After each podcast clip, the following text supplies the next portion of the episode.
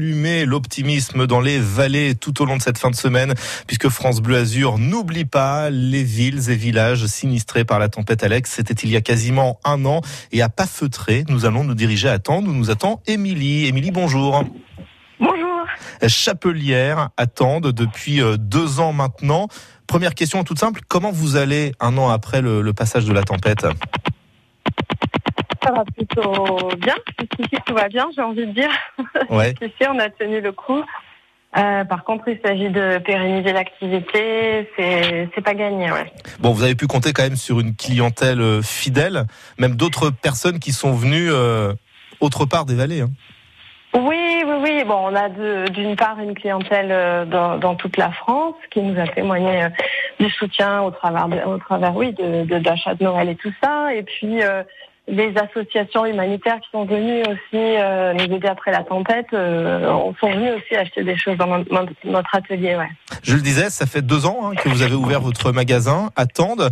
Euh, lorsque le, la tempête est passée l'année dernière, vous vous êtes dit oh là là, mais c'est quoi ce timing? Est-ce que vous avez douté à un moment donné ou vous vous êtes dit non, bah finalement on va continuer et on va relever la tête? Oui, euh, moi, moi j'ai douté, j'étais sous le choc, euh, parce que j'habite vraiment euh, au bord de la rivière, donc euh, j'ai eu très très peur. Mais ça fait euh, 12 ans en fait que je suis dans la vallée de la Roya, Oui. donc euh, non non, euh, j'étais quand même bien décidée à, à rester. Et puis euh, ma, ma collègue, elle m'a motivée. Au lendemain de la tempête, on a réouvert l'atelier pratiquement une semaine après.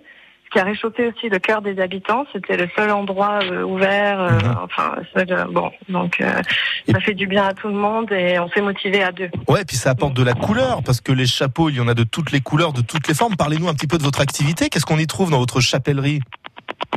Euh, mais nous sommes avant tout euh, feutrières, c'est un très vieux métier. Euh, donc à partir des laines euh, de la vallée de la Roya, euh, on fabrique des, des chapeaux, on feutre la laine. Oui. Donc euh, ensuite on les fait teindre par une teinturière. Euh, donc oui, on peut faire des chapeaux de toutes formes et couleurs. Ah, Émilie, Émilie, la liaison est très très mauvaise. Il y a comme un, il y a comme un pivert en fait qui tape du bec quand vous parlez. C'est assez euh, phénoménal. Ce qui est sûr, c'est qu'on a Ah, bien on a bien compris votre activité. En plus, vous étiez l'invité du 6-9 euh, ce matin. Vous avez une page hein, Facebook, hein, la Fée Capeline. Oui, on nous trouve aussi sur Instagram et puis sur euh, lafécapeline.com. Eh bien, pas de souci, on ira se connecter. On va mettre les liens d'ailleurs sur notre page Facebook à nous, comme ça, au moins, au moins, le pivert n'aura pas eu raison euh, de votre témoignage sur France Bleu Azur cet après-midi. Merci Émilie d'avoir pris quelques minutes.